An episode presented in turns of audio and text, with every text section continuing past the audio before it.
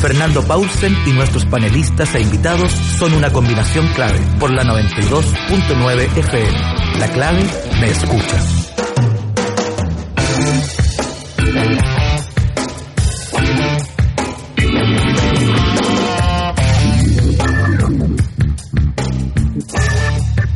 Patti Smith and her band se presentarán por primera vez en Chile el próximo lunes 18 de noviembre en el Teatro Caupolicán. La artista conocida como la madrina del rock llega con toda su fuerza a un espectáculo único en nuestro país. Y como banda invitada, Colombina Parra será la encargada de abrir el show junto a su banda. Últimos tickets disponibles en www.ticket.com. Para más información, visiten dgmedios.com. Patti Smith en Chile es otro más de DG Medios. Llega el verano y con la TAM Travel solo tendrás que relajarte porque hay paquetes con todo incluido para tus vacaciones en el Caribe, Miami, Río y muchos destinos más. Visita hoy una de las oficinas de la TAM. Crean todo para tu viaje. Almuerzo de negocios, el ambiente perfecto para disfrutar un break de tu trabajo y degustar de una exquisita oferta gastronómica en Restaurante del Cid del Hotel Sheraton Santiago de lunes a viernes de 12.30 a 15.30 horas. Reservas al 222-335.000 o en sheraton.com slash Santiago. Vive tus experiencias al límite con la energía y el impulso de lo que te motiva. Hankook Baterías, lo mejor de la tecnología coreana, 100% libre de mantención y la mayor garantía del mercado. Hankook Baterías, tu punto de partida. Visítalos en bateriashankook.cl.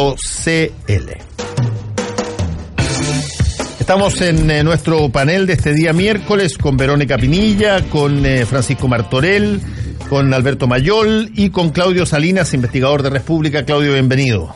Bienvenido, a- acá. Tú que eres el decano, Dígame.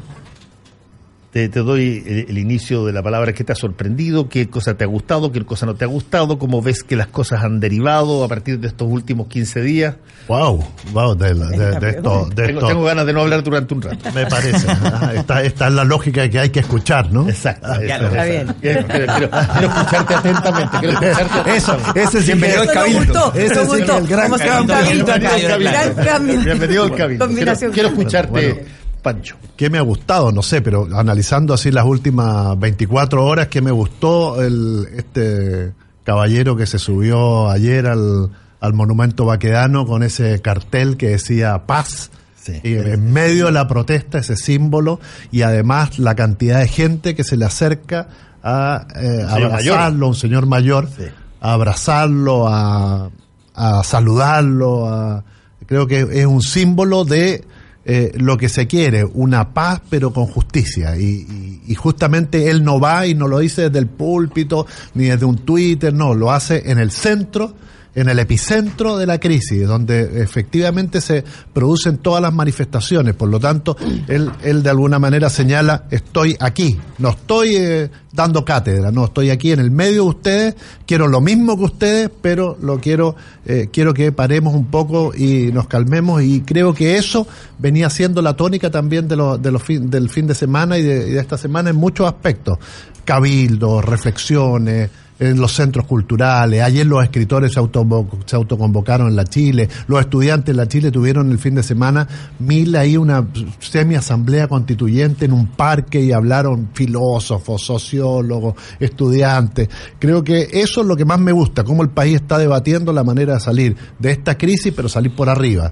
Lo que no me gusta es que hay oídos sordos y escucho al presidente esta mañana eh, en una alocución donde uno dice, chuta, ahora se viene, claro, era la firma de un proyecto de ley eh, que no sabemos la urgencia que va a tener, me imagino que será suma urgencia, pero que todavía tampoco lo conocemos en su integridad para saber cuánto de letra chica hay, etcétera, y que responde a solo una cosa muy concreta, que es aumentar el, el, el ingreso mínimo, y también no sabemos si eso finalmente va a ser como una válvula de escape para que algunos empresarios se sumen por ahí y quieran aprovecharse de este nuevo, de esta nueva ley. Entonces, ¿qué me gusta? Este clamor ciudadano que se expresa, reflexiona, que no me gusta que todavía hay muchos oídos sordos, especialmente en la moneda.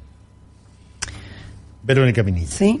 Bueno, buenos días a todos y a todas. Eh, a ver, yo, más allá de lo que me gusta o no, yo creo que en eso Francisco fue eh, identificó, yo creo que un, hecho muy simbólico en el día de ayer, que fue lo que hace este caballero, ¿no? Que, de alguna manera representa a muchos de los que queremos eh, buscar avanzar eh, sin violencia. Ahora, yo, yo tengo la, la sensación de que aquí hay dos grandes desafíos que son a lo mejor bastante obvios, pero me parece importante ponerlos sobre la mesa para lograr una discusión y un debate. ¿ah? el primero creo que efectivamente Chile se está enfrentando a una de sus mayores dificultades. Y una de sus grandes dificultades ha sido la incapacidad de poder conversar, de poder debatir entre diferentes, entre aquellos espacios, aquellos grupos, movimientos sociales, partidos políticos que tienen, obviamente, y han tenido en la historia posturas muy diversas y que hoy día, eh, de alguna manera, nos obliga, nos obliga a todos, a todos, desde el gobierno, los partidos políticos, los movimientos, los sindicatos, las asociaciones, juntas de vecinos y el ciudadano común y corriente de a pie, ¿ah? eh, a, sentarse y a escucharnos ¿ah? y a de alguna manera tener esa capacidad de identificar las diferencias y tratar de llegar a acuerdo, que creo que es lo que más nos ha costado.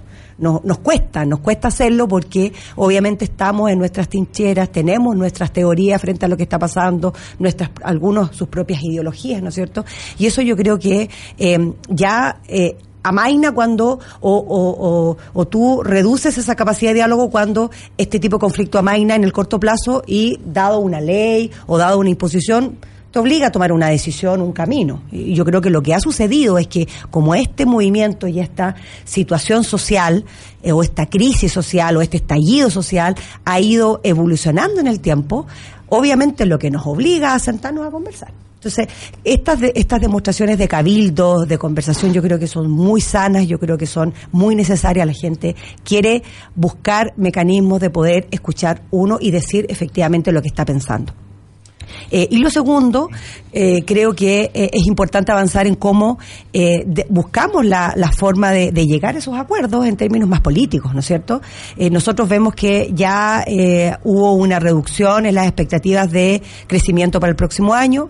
Por otro lado, hay un aumento de la demanda social, que de alguna manera ya lo planteó el presidente hace dos semanas atrás, y van a seguir las demandas. Entonces, ¿cómo de alguna manera logramos ponernos de acuerdo respecto a cuáles son las prioridades hoy día, qué es lo que nos interesa? En términos de gasto social, cómo aumentamos eh, esta capacidad de poder darle respuesta desde un punto de vista económico, estoy hablando, a las necesidades que hoy día tiene la población. Yo veo que ahí hay una este, hay un zapato chino muy complicado, yo creo que obviamente para el gobierno mucho más complicado que para la oposición, pero en la práctica todo el sistema político y social va a tener que priorizar de alguna manera y, y tratar de eh, eh, eh, acordar cuáles van a ser las temáticas que, que, nos, que nos van a permitir avanzar en esta crisis. Claudio Salinas. Sí. Bueno, yo creo que aquí lo importante es que nos dimos cuenta que existían una serie de urgencias sociales.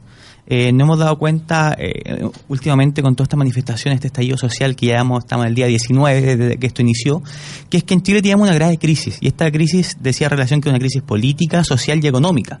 Social porque había una serie de injusticias injusticias sociales, por ejemplo, a mí me toca representar, soy concejal en Buin, y veo muchas veces cuando, por ejemplo, personas tienen que esperar tres, cuatro años por una operación, cuando el sistema privado solo hacen en tres semanas, o cuando, por ejemplo, vemos que de los 100 mejores colegios del país solamente eh, cinco son colegios públicos donde estudia la gran mayoría de los chilenos y el resto son todos privados.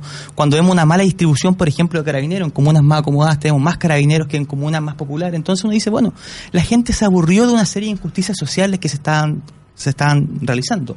Por otro lado, teníamos una crisis política. Eh, y esa crisis política dice relación que el mundo político en general no se daba cuenta de las verdaderas realidades, lo que necesitaban los chilenos. Eh, a mí me parece impresentable que hoy día, cuando nace todo este estallido social, recién hoy sea una discusión, por ejemplo, bajar el número parlamentario o disminuir su dieta. Cuando yo creo que lo que es clave eh, y que los políticos no se dieron cuenta en su momento que había que disminuir el gasto político y aumentar justamente el gasto social. Y un tercer factor que yo creo que contribuyó en esta crisis es un tema económico. O sea, cuando vemos el crecimiento económico en nuestro país, por ejemplo, los 10 primeros años desde el retorno a la democracia, los gobiernos de la concertación, cuando crecíamos un 6 o un 7%, naturalmente que teníamos mayor proyección de hacer muchas cosas más en el ámbito social en nuestro país. Hoy día, con un crecimiento económico estamos bordeando, no, sabemos si vamos a llegar al 2%, estamos muy mal, eh, eso yo creo que va a repercutir necesariamente en la calidad de vida de justamente aquellas personas que hoy día están luchando en las calles. Por tanto, yo creo que esos han sido tres elementos que provocaron esta, esta crisis social que hoy día estamos viviendo y lo que uno espera un poco lo que decían eh, acá Francisco, es que el diálogo. Hoy sí, eh, uno veía, bueno, ¿qué país estamos cuando veíamos los primeros días de la manifestación con mucha violencia?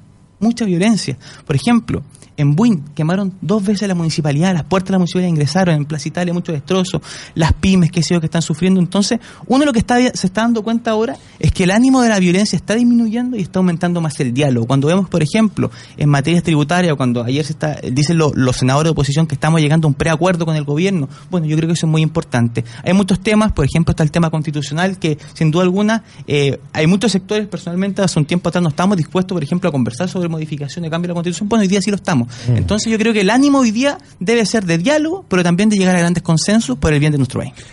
Eh, antes de pasarle a la pelota a Alberto, eh, quiero resaltar algo que creo yo es la, primera vez que yo veo al director general de Carabineros eh, señalando abiertamente, y cito, hubo una abierta falta de aplicación del protocolo sí. que fue en el caso del Liceo 7 ayer, cuando entraron los carabineros disparando contra las escolares. Eh, me parece interesante porque hasta ahora siempre se ha tendido a justificar la, cosa con múltiples fórmulas, ¿ah? que fueron atacados, que aquí, que hay un protocolo, que vamos a revisar, que vamos a ver, que vamos a investigar. Eh, y me parece bueno que primero se, se siente el, el hecho, y después venga la, justamente en este caso la investigación y ahí se pormenorizará quiénes fueron responsables, cómo surgió esta instrucción o esta orden de disparar, pero eh, me parece un tono distinto, por ejemplo, al que el, propio presidente ha tenido, que siempre ha dicho vamos a investigar, vamos a hacer una cosa acá, allá, mira, sí, aquí, en este caso ya, hubo una abierta falta de aplicación del protocolo. Tenemos un hecho objetivo establecido por el propio director general de Carabineros, Alberto. Yo la verdad es que eh, de la semana pasada a esta, para mí ha aumentado la preocupación aún cuando se han avanzado en algunas cosas. Em, primero, básicamente porque el, el fenómeno eh, es tan inusual que amerita preguntarse, yo siempre cuando trabajo con mis investigadores le digo, que el gran problema para los investigadores siempre en temas, social, en temas sociales es ¿y de qué tamaño el animal? Porque el tamaño del animal es la clave del asunto. El dónde está el animal, los sociólogos lo hacemos fantástico. ¿Dónde está el problema ese? ¿A dónde está el problema? ¿Ya? ¿Cómo está localizado en la sociedad? Pongamos la posición. ¿A qué velocidad va? Más o menos andamos. Pero el tamaño del animal normalmente es súper difícil de definir y uno dice X y el otro dice una cosa nada que ver y es muy difícil de llegar a eso. Y eso en una situación de crisis como esta es la clave del asunto. En este caso, a mi juicio, no hay dos opiniones. Y esa es la ventaja que tendríamos, entre comillas. Cuando no hay un conflicto sectorial, sino que estalla todo al mismo tiempo, es evidente que el tamaño del animal, da lo mismo con cuál sea la cantidad, es inconmensurable. Porque no pasan esas cosas. Hoy día, de hecho, si el gobierno es inteligente, debe entender que sus ministros sectoriales no valen nada. Hoy día todos los, todos los, todos los temas son de los ministerios políticos. Los sectoriales tienen que dar con datos, son, son asesores. Porque hoy día el problema es político en sí. Entonces, cuando uno ve que las medidas son ajustes sencillos para el tamaño del problema, cuando aparece el tema del TAG, el gobierno dice, sí, voy a hacer algo. Se suspende el aumento del 3,5% anual. Como gran cosa, es como, a ver, Evidentemente la solución de ese problema es súper compleja y evidentemente no podemos decirle el Estado va a pagar, no podemos hacer esas cosas, si es evidente. Pero por favor, o sea, si, quiere hacerse cargo del problema, no vaya a decir algo que la próxima semana va a tener que desdecir, que va a tener que aumentar la oferta. ¿Qué es lo que le pasó con el anuncio, el primer anuncio que hizo el gobierno, que era evidente, todos dijimos, bueno, ahora después va a entrar el segundo y va a entrar el tercero, y todavía no viene el segundo. Yo quiero recordar que de aquí a un par de semanas hay que aprobar la ley de presupuesto. Sí, ese, es un buen punto. Y, la ley de presupuesto. Hoy día, está, hoy día, hoy día casi, casi, casi estoy empezando a encontrar que Felipe Cast tiene un punto y que se debiera hacer un presupuesto base cero. Es decir, que repriorizar todo, Todo. todo de- con, la, con, la, con la nueva mirada, porque si no, nos vamos a quedar, vamos a quedar obviamente anclados, el presupuesto vamos a quedar que- anclados de cosas que ya no tienen sentido. Es que El presupuesto que se mandó no 100% tiene ni un la razón. sentido hoy día. Tiene 100% la razón. Sí. O sea, efectivamente, y, y para hacer un presupuesto desde cero, hay que tener, hay que sentarse de una manera completamente distinta a la anterior, y hay que partir además pensando que es evidente que la cuenta de todo esto vale. Si la cuenta de la gratuidad de Michelle Bachelet costaba 6 mil millones de dólares, esto vale 8 mil o 10 mil, así tranquilo. Y eso significa un aumento de un quinto en el tamaño del Estado. Y eso significa una serie de otras cosas, y para eso tienes que tener la recaudación. Por tanto, tienes que tener antes una reforma tributaria, Cosa que no tenemos. no tenemos, y un crédito gigante internacional por el momento para poder financiar.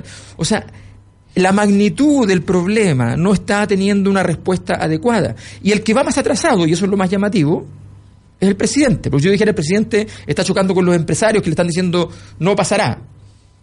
Y no es así. po. Entonces, y el presidente está chocando con la oposición, está chocando con los mismos partidos de gobierno. Y no es así. El presidente está chocando consigo mismo. En, en, en, una, en una imaginación que ya le pasó el 2011 en versión mucho más pequeña y parecía muy grande, y es que es una convicción que además el 99,9% de las veces en política es real, y tal vez por eso se enamora de la idea, y es que hay que dejar que las cosas se desgasten, pero en el 0,1% de las veces que te equivocas es gravísimo. Es gravísimo. La señal, la señal, vamos a decirlo elegantemente, la señal que se dio el, el 18 y 19 de octubre y la señal que se ha seguido dando con las visitas a los barrios altos. Eh, es una señal versallesca, súper clara. No se necesita mucho más para entender que lo que se está diciendo, mire, cortémosla. Ustedes tienen que pagar la cuenta y tienen que estar disponibles porque si no, se acaba la buena onda. Claro, lo que pasa es que ahí Alberto tiene un punto que, que, que yo creo que es bien importante mencionarlo. Eh, ha habido una, una demanda muy grande sobre la necesidad, obviamente, de que el Estado se haga cargo de un conjunto de, primero, eh, necesidades que hoy día no se hace cargo. Eso es lo primero, ¿no es cierto? Y eso a partir de más gasto. Segundo, que el empresariado, ¿no es cierto? Los grandes empresarios, las grandes inversiones sean capaces de modificar de alguna manera su postura tradicional, conservadora, sobre el modelo económico y sobre el rol que ellos tienen en el modelo económico y meterse la mano al bolsillo. Y lo raro de esto, y a mí me parece súper interesante lo, lo que se plantea, es que aquí no han sido los empresarios los que han dicho que no. Muy por el contrario. Han dicho que sí. Han sido los empresarios, los grandes empresarios, los que han dicho, estamos disponibles. No todos, obviamente. Yo creo que eh, eh, también hay que, hay que ir diferenciando, pero muchos han dicho, oye, acá nosotros estamos disponibles. Oye, acá nosotros queremos conversar. Oye, nosotros sí, estamos disponibles para establecer, digamos, nuevas bases sustitutivas, eh, perdón, complementarias de el mercado laboral, cuál es nuestro aporte al sistema eh, tributario, pero hagámoslo. Entonces, la oposición obviamente ha estado empujando, yo creo que unos mejores que otros, obviamente, esta discusión. Eh, el gobierno ya hizo, el presidente ya hizo un cambio eh, de, de- de gabinete. Entonces, ahí hay un tema. Si él no está convencido, si Piñera no está convencido cuáles son los cambios que tiene que hacer, da lo mismo. Da lo mismo que cambie 10 ministros más, da lo mismo que cambie a todos los ministros sociales, que uno vuelva a cambiar al ministro de Hacienda. Él es el que tiene que estar convencido. Entonces, Ah. ahí, pero ahí tiene, yo creo, perdón, tiene una disyuntiva que no es menor. Y yo creo que es lo que está pensando. ¿Cómo pasa él al futuro? ¿El paso que da es un paso exitoso o fracasa? Porque tenemos varios ejercicios en el mundo en que han fracasado. El Brexit fracasó. Entonces, yo creo que ahí tiene un tema, a diferencia de lo que está ocurriendo acá, que todos están pidiendo a gritos, hagamos un cambio. El sistema político lo ha traducido a través de la nueva constitución, ¿no es cierto? Se ha traducido a través de la constitución. La gente cree de alguna manera que la, nueva, que la constitución puede venir a cambiar este status quo tenemos que ver si efectivamente eso es así. No es que yo no esté de acuerdo, pero eso es lo que es la traducción que es el sistema político. Y las personas más de calle dicen, sí, pero además, bájeme la cuenta de la luz, bájeme la cuenta del agua, que, los, que los empresarios pongan más plata. Entonces, ¿qué es lo que hace él en la práctica? ¿Es el, ¿Es el presidente que va a llamar una nueva constitución en el país? Un presidente que no es de izquierda, que no es de centro izquierda, que es un presidente de derecha, que cree en el sistema liberal. Mira, quien ¿o no? quiera, quien Entonces, quiera, es- quien una quiera cosa que, muy quien difícil. quiera, Verónica, quien quiera que termine con la con la constitución eh, de 1980 reformada al 2005 en, un- en dos o tres partes mm, que abarcan cosas importantes como la, los quórum en determinadas cosas y, y el, el Consejo de Seguridad Nacional, pero que en la esencia el modelo económico sigue eh, metido dentro y, y qué sé yo, un montón de otras cosas. Pero quien quiera que la modifique, en serio, va a ser la persona que se va a poder eh, arrogar el haber cambiado la constitución de, de- de Pinochet. Ese ya no va a ser Lago, ese ya no van a ser cualquiera de las enmiendas, ese, ese va a ser un legado indudable. Eh, ahora, no sé si es que el presidente Piñera va a ser quien lo va a hacer, pero no cabe la menor duda que todo está confluyendo a un punto que yo lo decía en la intervención anterior, antes de que estu- estuvieran ustedes acá, que a uno se le olvida, a uno se le olvida que el presidente no tiene facultades constitucionales para llamar a plebiscito, salvo cuando tiene, cuando tiene una, una, contienda de competencias muy fuerte, una discrepancia muy fuerte con el Congreso respecto a una reforma constitucional, pero respecto a una reforma constitucional, pero no puede llamar a plebiscito porque no está facultado por la Constitución el presidente para llamar a plebiscito para solucionar un problema institucional. Y por lo tanto, lo primero que se tiene que hacer es reformar la Constitución para que el presidente pueda llamar a plebiscito. Y, y genere... Claro, una- pero yo, O yo tengo la, dentro de la institucionalidad. Claro, ahora, yo tengo la impresión de que el presidente no tiene temor de eso. El temor que hay es cómo funciona la transición de ese proceso.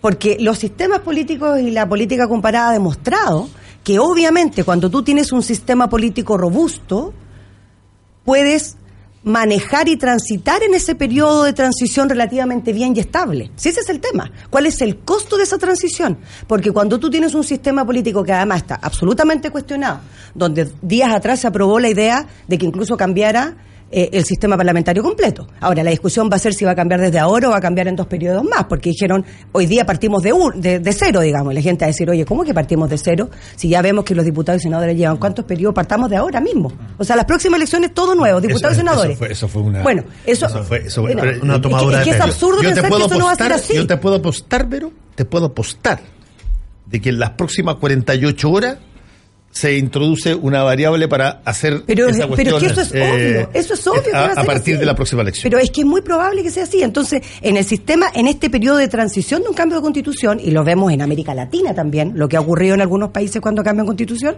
es que el sistema político y social asume esa responsabilidad de la transición. Para que no exista violencia, para que exista estabilidad, para que efectivamente se pueda proyectar un modelo diferente. Y yo creo que hoy día el capital político del presidente no está para eso. No, Entonces, y no, no ¿cómo- solo cómo- eso. cómo yo avanza? creo, yo cre- creo, Vero, que además el presidente se está acorralando, porque en sus palabras nunca ha hablado de eh, nueva constitución.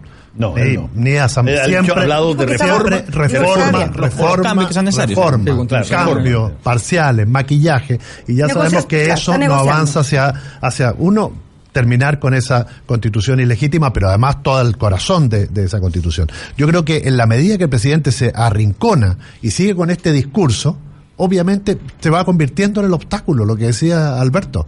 Es decir, cuando tú tienes al empresariado que te está diciendo, métame la mano al bolsillo, la más grande que tenga y hasta que duela, lo hizo el, el jefe de los empresarios, el capitán. Eh, Suet, Alfonso Suet. Alfonso Suet. Y, y- y no hay una respuesta inmediata para agarrarse de eso y decir esta es la mía, es porque tú estás casado con un modelo, lo crees tan, tan, tan tuyo, porque además es un hombre millonario, porque además tiene 3 mil millones tiene- de tiene- dólares, tiene porque además tiene conflicto de intereses, porque además quizás en las crisis ganan, no sé, hay una serie de cuestiones que, que también hay que considerarlas en ese aspecto. El presidente está tan casado con este modelo que no es capaz de entender que se está convirtiendo en el obstáculo. Y si tú te conviertes en el obstáculo, además el obstáculo para los buenos negocios, porque si el país sigue así, no se van a hacer buenos negocios. Y en un momento, empresarios y la UDI van a decir, bueno, ¿y quién es el obstáculo? ¿Quién es el que nos está impidiendo los buenos negocios? ¿Quién es el que no está aprovechando esta coyuntura para que Chile en- dentro de seis meses vuelva a tener las inversiones, etcétera, etcétera, etcétera? Es el presidente Piñera.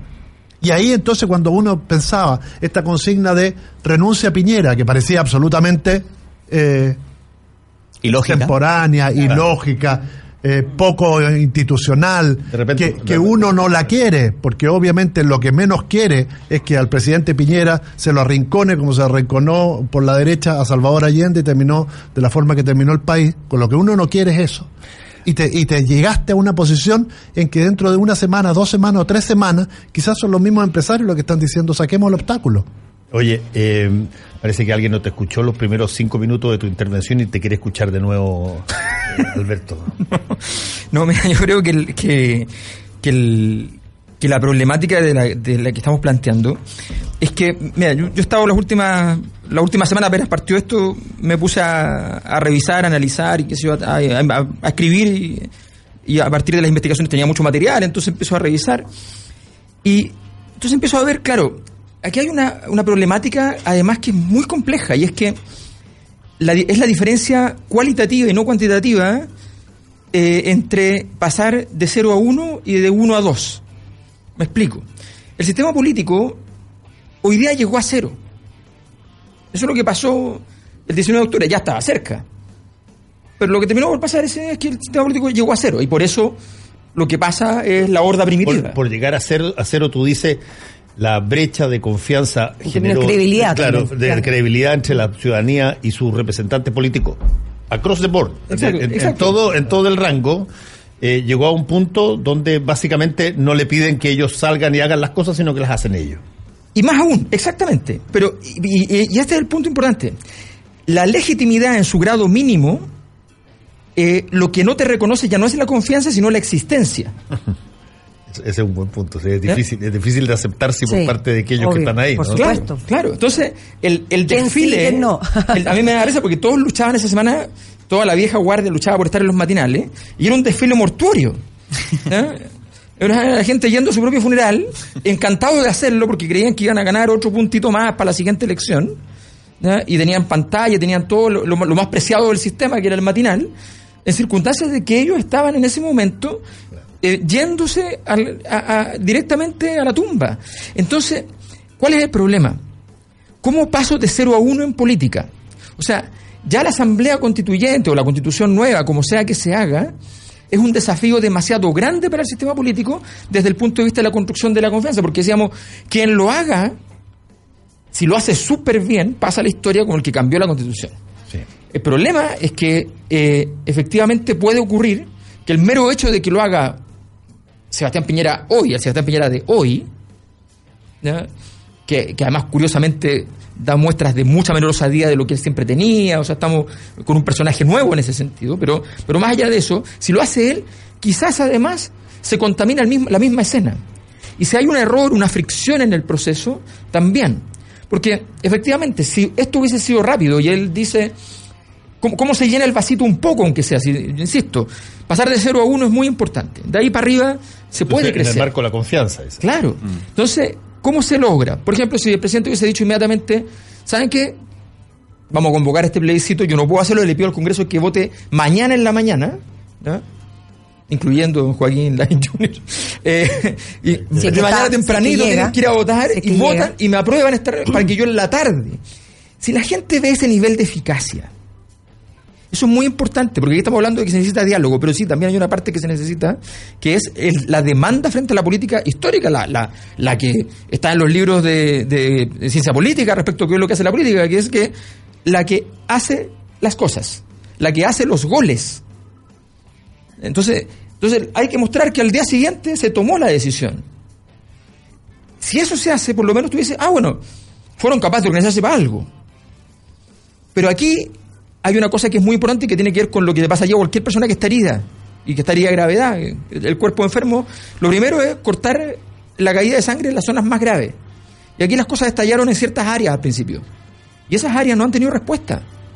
O sea, las respuestas que ha dado el presidente no son respuestas en esas áreas. Sí, pero espera, pero yo. Espera, espera, sí. espera, espera, espera. Tenemos que hacer una pausa y después Claudio tiene Sí, la feliz. palabra. Volvemos al tiro.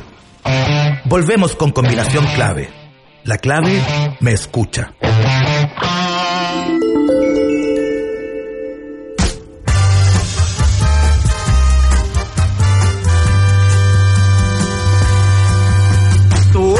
Más lindo de mi vida, aunque yo no te lo diga, aunque yo no te lo diga. Hola, soy Palito Ortega. Encantado de saludarlos y tener esta oportunidad además de poder recomendarles una película, El Ángel, dirigida por Luis Ortega, una película que realmente me emocionó profundamente. La realizó mi hijo, recorrió ya varios festivales en Europa con varios reconocimientos y si ustedes tienen la oportunidad de verla, se las recomiendo.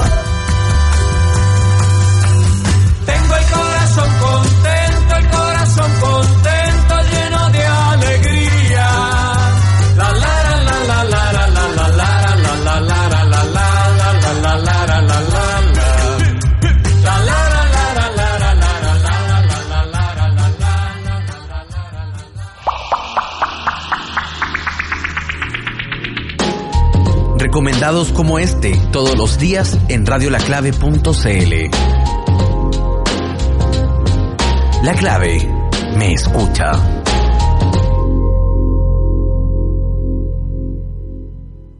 Nada mejor que relajarse por las tardes con un rico café, sentir su aroma, su intenso sabor, mientras escuchas tus canciones favoritas. Marley Coffee está contigo con un sabor natural. Comparte la buena onda. Vívela con tus mejores amigos. Porque no solo es un café, es Marley Coffee. Disfrútalo ahora donde quieras. Marley Coffee is here. Para hacer un buen negocio necesitas ser un gran anfitrión. Para organizar un seminario productivo debe elegir el lugar correcto. Visite Hotel Nogales y compruebe que superamos sus expectativas. Cinco salones de hasta 300 personas con equipos audiovisuales, estacionamiento y wifi de alta calidad. Cotice en hotelnogales.cl o al 2233 56 958. Hotel Nogales, Los Nogales 741, Providencia. Fernando Paulsen y nuestros panelistas e invitados son una combinación clave por la 92.9 FM. La clave escucha.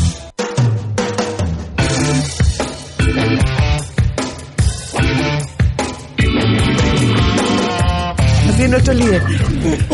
Empieza tu día con toda la energía natural de Marley Coffee, un café de grano orgánico molido al instante con leche descremada. Prueba el sabor de Marley Coffee en sus dos exquisitas y variadas mezclas de máquinas self-service. Espresso, chocolate fuerte, té chai y otras bebidas calientes te esperan para recargar tu día. Con Marley Coffee disfruta tu día con toda la onda. Almuerzo de negocios, el ambiente perfecto para disfrutar de un break de tu trabajo y degustar de una exquisita oferta gastronómica en Restaurante El Cid del Hotel Sheraton Santiago. De lunes a viernes de 12.30 a 15.30 horas, reservas al 222-335.000 o en sheraton.com slash Santiago. Vive tus experiencias al límite con la energía y el impulso de lo que te motiva. Hankook Baterías, lo mejor de la tecnología coreana, 100% libre de mantención y la mayor garantía del mercado. Hankook Baterías, tu punto de partida. Visítalos en bateriahankook.cl. Estamos con nuestro panel de este día miércoles, eh, Francisco Martorell, Verónica Pinilla, Claudio Salinas, Alberto Mayol. Claudio, tú tienes la palabra. Muchas gracias, Fernando. Sí, no, yo quería comentar respecto al panel anterior un tema que, que yo creo que es muy importante, que es, bueno, yo valoro la discusión que se está dando en torno hasta si es necesario hacer una nueva constitución, cuáles son los mecanismos, eh, particularmente yo estoy de acuerdo que si es que queremos hacer reforma, una nueva constitución, debe ser necesariamente dentro del marco institucional que hoy día tenemos.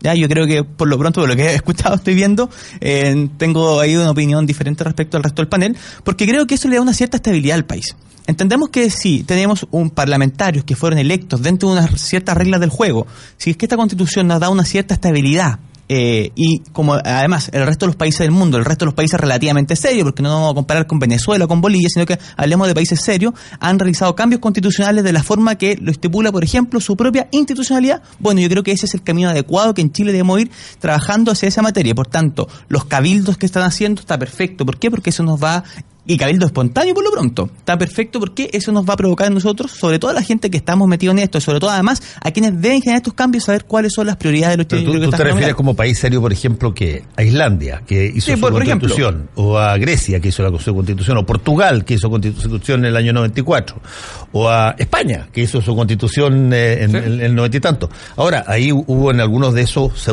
se hizo con asamblea constituyente, en, en otros se hizo con congreso constituyente. El método ha variado. Ha variado, pero- claro. No, sí, yo, yo, yo estoy dispuesto a, a utilizar el método que sea necesario, pero siempre dentro de los marcos. Colombia, eh, de- in- es- en- ya, de pero, eso. pero siempre dentro de los marcos, de los marcos institucionales. Yo creo que eso está perfecto. Pero yo creo que eh, esta discusión en torno a una nueva constitución, en torno a una modificación constitucional o lo que se requiera, eh, es importante, sin duda. Pero yo creo que hoy día hay algo más importante aún, que son estas urgencias sociales que nos están pidiendo no solamente la clase que está, la clase social que hoy día está luchando en las calles, sino que también una gran e inmensa mayoría de chilenos, que quizás no se manifiestan, que no están en las calles, pero sí requieren mejores condiciones. Yo creo que eh, en temas de justicia social estamos muy al día en muchas materias. El gobierno ha planteado una agenda social, la cual valoramos, pero creemos que podemos avanzar mucho más allá. Por lo que lo mismo decía anteriormente, o sea, es muy importante disminuir el gasto, eh, que el gasto político que realiza el Estado, por ejemplo, disminuyendo el número parlamentario, bajando la dieta. Ah, pero con eso, no, con eso no soluciona. Sí, otra vez me dijeron que era simbólico, pero yo creo que es necesario también y se puede. Mira, Es- un, parlamentario. Es simbólico y ojalá lo hubieran hecho en, Antes, en- en sí. 24 horas, se hubieran rebajado los, Sí, está los perfecto. sueldos. Perfecto. Pero, por ejemplo, con eso, eso un parlamentario no nos cuesta soluciona el 25 problema. millones de pesos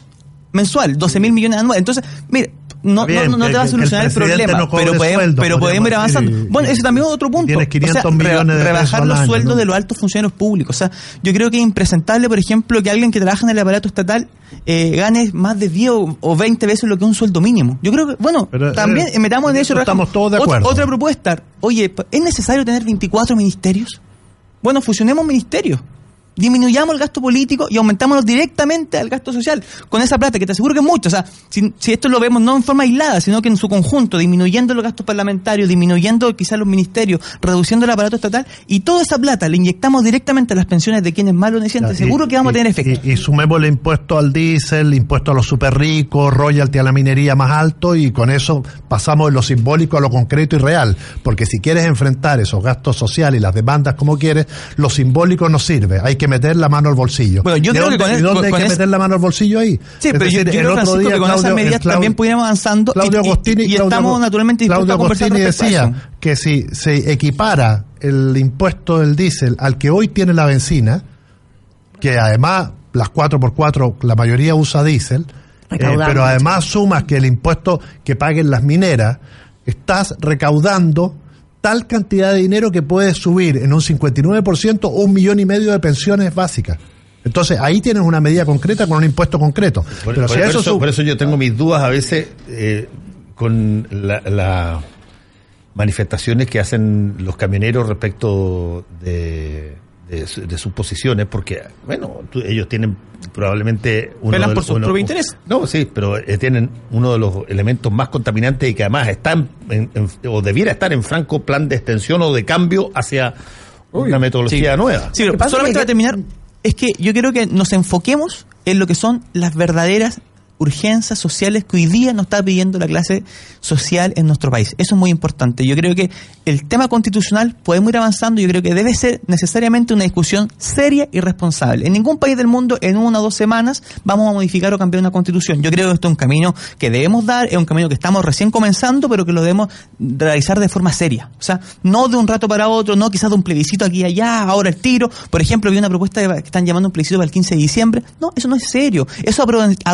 de la coyuntura política. Hoy día no estamos para darnos gustitos ideológicos. Hoy día debemos ponernos serio toda la clase política, Los de forma transversal que- y trabajar por el bien, Claudio, por el bien común y por, otro lado también trabajar por la urgencia Es tu social. sector el que se ha dado gustito ideológico. Es tu sector el que impuso a sangre y fuego una constitución Sí, pero que Francisco- no garantiza derechos sociales. Es tu sector, recién lo dijiste, nos dimos cuenta, lo dijiste cuando empezaste mundo tu político se dio cuenta en general. dijiste, nos dimos cuenta que había demanda y urgencias sociales. Tú eres concejal de Win, de Win, ¿no? Sí, de Win. ¿Cómo te diste? Nos dimos, yo no diría nunca nos dimos cuenta, nos venimos dando cuenta y este diagnóstico está presente en la sociedad chilena desde hace mucho Desde hace mucho- tiempo. pero si eso Hay- tú eso puedes repasar desde el 90 en adelante todos los escritos que hay donde se analizan las cifras de la desigualdad en Chile y decimos este modelo va a explotar en la cara y ideológicamente se mantuvo, se mantuvo una constitución que no garantiza Durante todos los gobiernos de la concertación, Sí, eh, sí, en forma transversal. Pero yo lo que quiero decir, cuando, eh, en, en definitiva, yo creo que hoy día opusieron no, no mayormente a tenemos... cualquier cambio fue el sector que hoy gobierna. Sí, Francisco, hoy día no es la instancia para echarle una culpa de un otro lado. La concertación tuvo más de Hoy 20 día hay que años. hacer cosas. Hoy día hay que hacer cosas. Y en ese sentido, lo que yo animo a, a la ciudadanía, a los parlamentarios, a, a los que en verdad pueden, porque yo puedo- sé perfectamente qué es lo que se necesita, por ejemplo, en WIN. Pero Pero, no hagamos tengo la hagamos- facultad, yo no tengo la facultad porque soy concejal y hagamos limitadas. en serio. Y, a eso me refería. Hagamos Por tanto, cosas en serio, mira, no, pero no pirotecnia claro. con el tema de los salarios de los parlamentarios, porque eso ayuda, pero, pero No, ahí se- no van. Hace Ayuda, mucho y es yo no he visto, mira, yo no he visto ningún concejal, ningún alcalde en Chile, ninguno, ni uno solo, que haya dicho que el promedio mundial de gasto del presupuesto que va a los municipios es 25% y en Chile no llega al 10%. No hay ni uno, ni uno que haya salido a decir, porque ¿saben lo que hacen los alcaldes y los concejales? ¿Ya? le gusta tocar la puerta en la moneda, o sea, quien sea el presidente, la presidenta, da lo mismo, ¿ya? Van a plantear el tema sin ningún estudio, sin nada, se sacan una foto, vuelven al medio local, ponen la foto en portada y se acabó la historia. Entonces, nadie ha dicho que las municipalidades requieren mucha más plata. Bueno, se está discutiendo la redistribución Sí, del fondo pero estamos hablando de más del y, y ahora, doble. y ahora se comenzó con De esa más del doble y nadie ha dicho, discúlpenme, en todos estos años me dieron las atribuciones para todo y el dinero para nada. Nadie lo ha dicho. Entonces, aquí hay un tema de diagnóstico. Yo insisto, aquí yo estoy de acuerdo, aquí no es el punto de echar la culpa ya a nadie. ¿ya? Pero también creo que los que, los que tienen responsabilidades importantes, ¿ya? Eh, la pontificación no es el momento. O sea, que Andrés Velasco venga a decir, miren, esta es la explicación para la crisis, cuando, cuando el prólogo de esta crisis lo escribió él en el Transantiago, cuando el criterio económico chocó con el criterio normativo social, con la justicia y con los mínimos criterios de calidad de vida, que es lo mismo que estamos hablando ahora en Gigante. Y donde hubo donde tuvo oposición. Donde tuvo oposición. dentro del gobierno. Exactamente. Y él se impuso.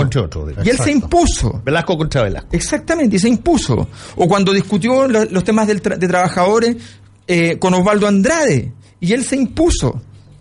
¿Ya? Entonces, y que venga ahora. Entonces, eso, eh, hace, eso deteriora mucho la discusión.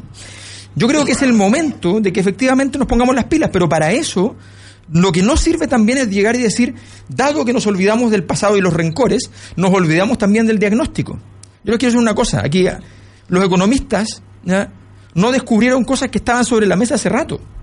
Si uno ve la encuesta de presupuestos familiares, ¿ya? La información está. la información está. El seten- los 78 primeros, 78 primeros percentiles, ¿ya? o sea, 78% de la población, no llega a fin de mes, de acuerdo a la encuesta de presupuestos familiares.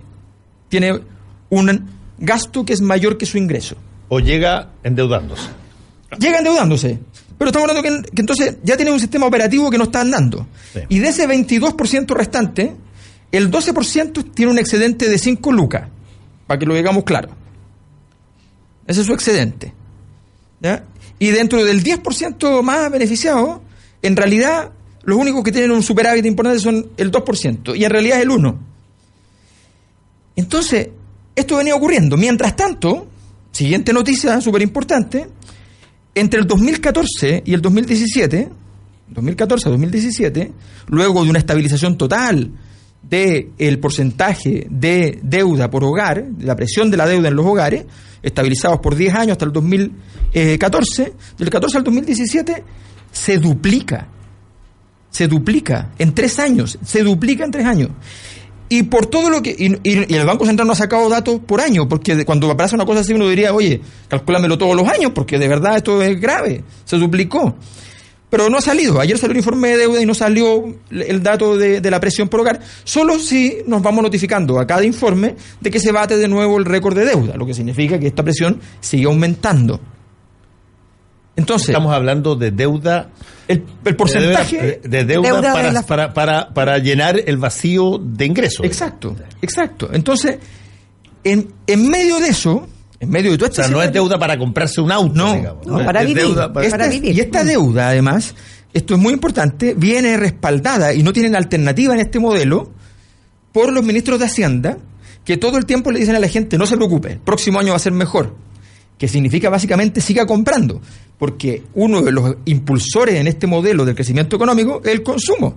O sea, el un- uno de los pocos elementos que crece siempre más que el PIB El consumo. es el consumo. Por tanto, si tú bajas el consumo, se baja más el PIB, entonces los ministros de Hacienda son cómplices y tienen que decirle a la gente, siga, brotes verdes, vientos mejores, toda clase de cuestiones para que la gente siga. Entonces, esta cuestión, si no entendemos que allí hay un tema, que en el tema del endeudamiento, que en el tema de los ingresos, que, en el, que, que allí hay ver, un tú, tú dijiste, importantísimo. tú dijiste ahí una cosa súper interesante que sería interesante con, en lo que nos queda de discutirlo, porque es algo que por lo menos aquí lo hemos planteado varias veces como, como una discusión que el PIB no puede ser el fetiche del modelo. Eh, eh, y, y ha, y ha sido, Y ha sido, y ha sido, por completo. el crecimiento, el crecimiento, incluso el propio presidente Ricardo Lago lo dice con todas sus letras, eh, lo único que importa es el crecimiento, el resto es música. Y en realidad uno tiene que asociar el, el- el crecimiento a una variable que quizás tiene más valor, que es el desarrollo. Por supuesto. ¿Ah? Una cosa es crecer y otra cosa es desarrollarse. Eh, tú, tú te... Modernización de escaparate Claro, la llamó claro. fácil ver en los 80. Claro, tú, tú, tú puedes crecer y por lo tanto mostrar un número en promedio que es cada año más alto, pero si es que ese número está distribuido de una manera tre- tre- tremendamente desigual o ese número solamente alcanza mayoritariamente a un sector y no al resto, no vas a tener desarrollo, que es la única cosa que tú general eh, eh, es lo que buscas en el mediano y largo plazo. Tú Déjame complementar una cosa por eso. Eh, Me parece súper importante porque además lo que tú planteas tiene, tiene un- un- una coda que no hay que olvidarse nunca. Si yo hoy día establezco que todos los meses todos tenemos que pagar 10 lucas por el derecho a oxígeno, el país crece, pero es- explota en crecimiento. Si yo empiezo a cobrar por cosas que antes eran gratis, el país crece. ¿Y significa que somos más ricos? Supuesto que no. Sí, si, si cada persona tiene miedo, si cada persona tiene miedo y por lo tanto contrata un guardia personal para su casa, Exacto. el país va a crecer, pero, pero, pero va a ser mucho menos desarrollado un país que necesita guardias en cada casa. Al revés, si es que cada persona prende las luces de la casa que solamente necesita y no deja todas las cosas prendidas o entras en una campaña de ahorro de electricidad, el país va a decrecer en términos del PIB, porque vas a usar, me- va- va- eh, o, sea, va- o sea, perdón, vas, vas a usar mucha, mu- va, a crecer porque vas, eh, perdón, de- repito, vas a decrecer porque vas a usar exclusivamente la electricidad que necesitas y no vas a iluminar todas las cosas. Pero sin duda va a ser mucho más desarrollado en el uso eficiente del recurso que es escaso. Claro, Pero, y por eso es que no es raro que tú tengas muy pocas campañas de ahorro racional de luz eléctrica. Sí, ahí, eh, yo creo que al final, claro, la, la discusión obviamente que, que está, está centrada en el modelo.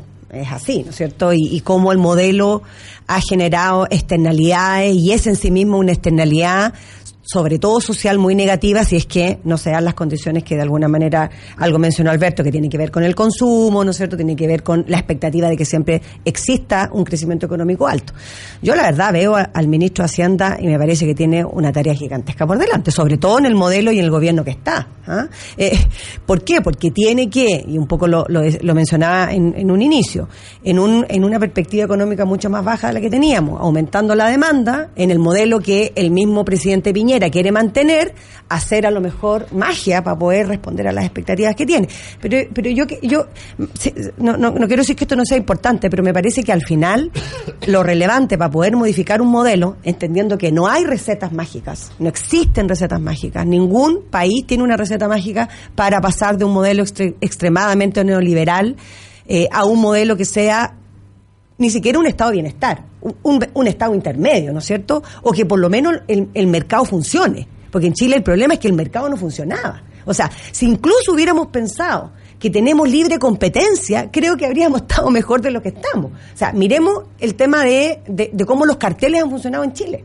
Los, los carteles, cómo han funcionado en Chile. carteles Lo- corrupción. lo- la corrupción, ¿no es cierto? La corrupción y, y- y cómo se han puesto de acuerdo las grandes empresas para no tener competencia entre ellos y por lo tanto de favorecer al único que puede favorecer el modelo de, de libre mercado, que es al consumidor cuando tú tienes mucha demanda.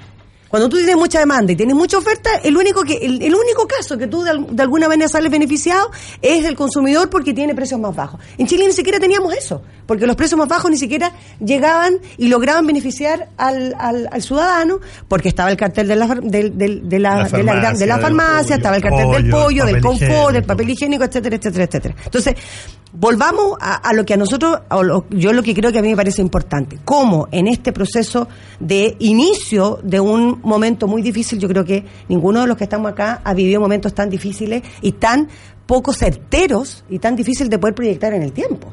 Yo creo que nadie es capaz hoy día de proyectar qué es lo que va a pasar en Chile en los próximos dos o tres semanas. Por lo tanto, la necesidad Tenemos de, muy de- poco de- de- perdón, solamente de coordinar políticamente espacios o caminos, yo creo que son súper relevantes. Ya. Pancho y Claudio para. Yo prefiero cederle O a Claudio que, y Pancho, ya. que está, ha estado más callado en estos últimos minutos. Sí, no, Y yo creo que es muy importante eh, no olvidarse algunas cosas en, en este dato con respecto al crecimiento de nuestro país. O sea, Chile ha sido el país que en los últimos 40 años más disminuyó la, la pobreza en América Latina. Por ejemplo, los pobres de Chile son mucho más ricos que los pobres en otro país de Latinoamérica, eh, que el crecimiento en Chile en los últimos 40 años ha sido lo suficientemente bueno. Pero, ¿cuál ha sido el problema? Que lo que hemos estado planteando en este panel, que no se ha distribuido de buena forma ese crecimiento y no se ha visto, es, ese buen crecimiento no ha sido igualitario para todos los chilenos. Ahora, convengamos que eso no es casual. Eso no es una cosa que pasó por. Ups, Eso un fue error. diseño. Eso es diseño. Por supuesto. Ok. Arquitectura, sí. Sí, sí, sí, por supuesto, pero no ha ido bien en los últimos años. El problema es que ese, ese no ha sido bien, no, no ha sido tan parejo para todos. Y es el problema que hoy día está estallando. Por tanto, la discusión hoy día es resolver cómo podemos hacer un país más justo para todos los chilenos. Yo creo que eso es esencial. La discusión que se nos viene, cómo podemos dando mayor justicia, sobre todo a los sectores más bajos de nuestra población. Yo creo que no le debemos quitar la ala a las personas que han estado emprendiendo que la está yendo bien, pero tenemos que asegurarnos que a todos los chilenos les vaya bien, no solamente a una minoría. Yo creo que justamente es todo lo contrario. Efectivamente estamos- hay que preocuparse. estamos- hemos llegado a un consenso. Y a, y a mí me da mucha tranquilidad que Francisco piense todo lo contrario de mí. Yo me preocuparía cuando estemos igual. Si es, que, si es que hay crecimiento, si a un sector del país le ha ido muy bien y ese, ese sector del país hoy día está dispuesto a hacer grandes sacrificios, efectivamente hay que afectar ahí. o vamos a, Cuba, Venezuela, que les va todo mal. Bueno, pero. Pero Claudio, que pero que no, pues, por eso te digo, pues, por eso te viste, digo. que ahí caemos, caemos en la tontería. Ya saliste con ejemplo que No, la pero sí es verdad que verdad, o ofenden, sea, ofenden, ofenden. ofenden al panel. No, pero- pero sí, pues, es entonces, verdad. entonces ni siquiera te voy a responder eso porque hay 20.000 ejemplos en el mundo donde la carga impositiva va a los súper ricos y esos países no son ni Cuba y Pero si en eso Venezuela, estamos de ni el comunismo ni nada. Por lo tanto, efectivamente, si uno es capaz hoy de hacer una lectura a los problemas sociales que hay en el país y dices todavía que el crecimiento es la respuesta, seguimos muy mal, vamos por mal camino. La gente está cansada de eso. Cuando el mismo Lagos que dijo esto, eh, el crecimiento, lo demás en música, había planteado en su, en su campaña cuál era el crecimiento. Crecer con igualdad. Con equidad. Crecimiento Con igualdad o crecimiento con equidad.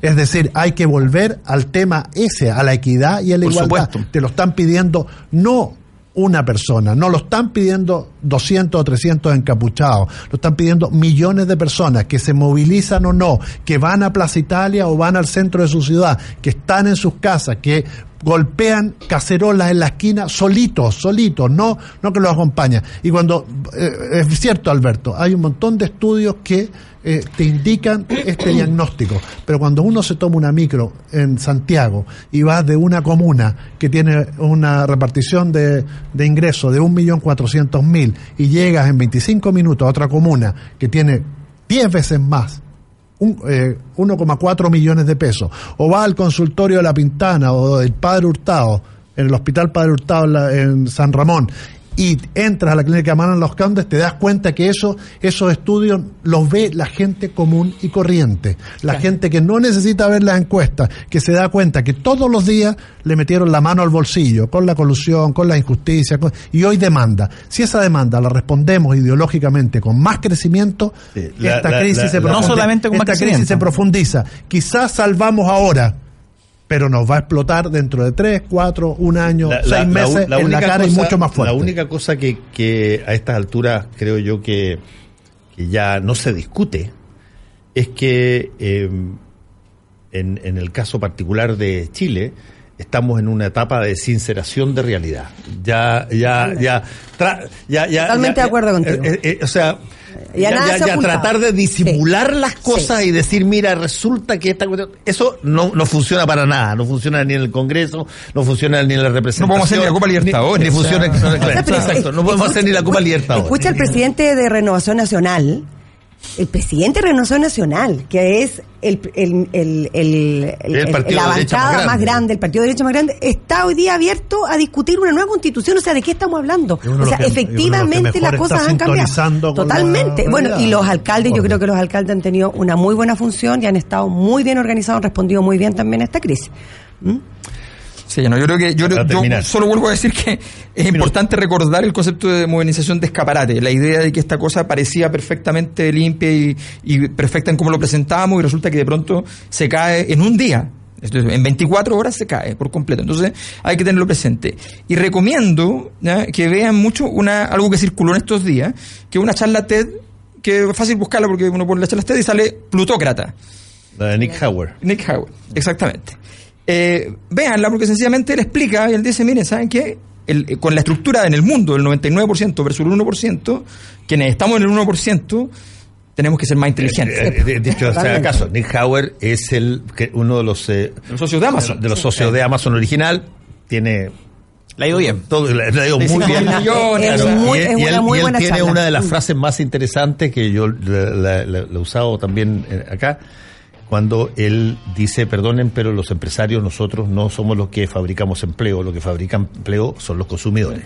Si es que no conozco ninguna empresa que no tenga consumidores y que fabrique empleo. Y dice, yo no soy muy inteligente, no soy muy trabajador y tengo mucha suerte. dice. Sí, sí, claro, tengo mucha suerte. No, pero Sí, buena, genial. buena la charla. Genial, ya, sí. muchas gracias, Claudio. Hasta luego. gracias a ti también, Alberto, Vero gracias. y Pancho. Gracias a ustedes. Gracias, Volvemos un ratito. Buena semana. Gracias.